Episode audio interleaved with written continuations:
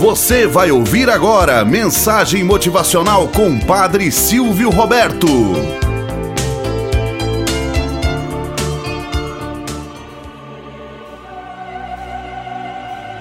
Olá, bom dia, flor do dia, cravos do amanhecer.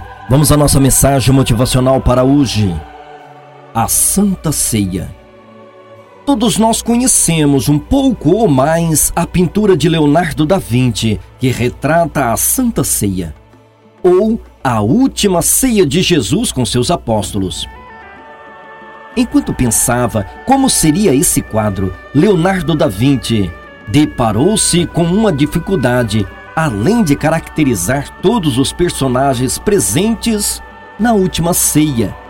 Os discípulos de Jesus deveria representar o bem na imagem de Jesus e o mal na figura de Judas, o apóstolo que em breve o trairia. Pensou muito, mas como fazer isso? Durante o trabalho, procurava por modelos ideais que representasse o bem e o mal através dos traços de seu rosto. Ao assistir à apresentação em um coral, ficou admirado com os traços de um cantor. Vislumbrou nele a imagem perfeita de Cristo pois era jovem, saudável e alegre. Convidou-o para ir ao seu ateliê e reproduziu seus traços na imagem que hoje conhecemos da Santa Ceia. Mas ainda havia um problema. Não encontrou um representante ideal para Judas para fazer o papel do mal. Passaram-se alguns anos a pintura da Santa Ceia já estava pronta, com exceção de Judas, o único personagem que faltava. Não havia ainda encontrado o modelo ideal.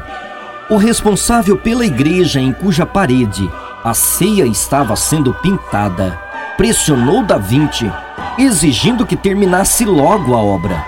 O pintor começou a andar pela cidade à procura de um rosto apropriado para servir de modelo.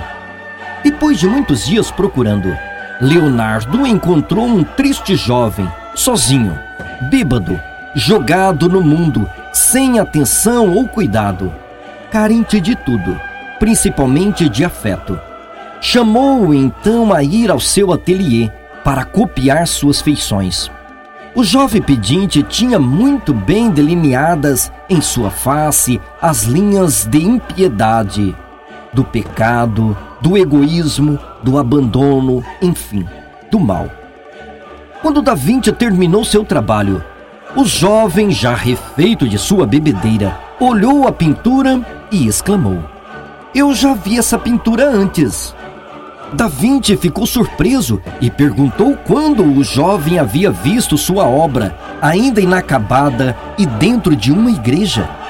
Há três anos, respondeu o jovem antes de eu perder tudo o que tinha. Numa época em que eu cantava num coro. Tinha uma vida cheia de sonhos e o artista me convidou para pousar como modelo para a face de Jesus.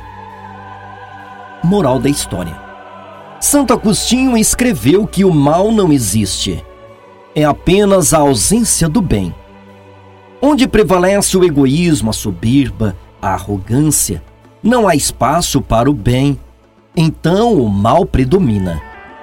A linha que separa o bem do mal é muito tênue. Precisamos tomar muito cuidado para não irmos em direção ao mal e nos afastarmos de Deus. O caminho ensinado por Jesus conduz ao bem, à prática da justiça, o amor fraterno, mas é fácil sair desse caminho. A mesma face pode representar o bem e o mal. Depende da situação e do que está por trás de cada experiência. Tenhamos um bom dia na presença de Deus e na presença daqueles que nos querem bem.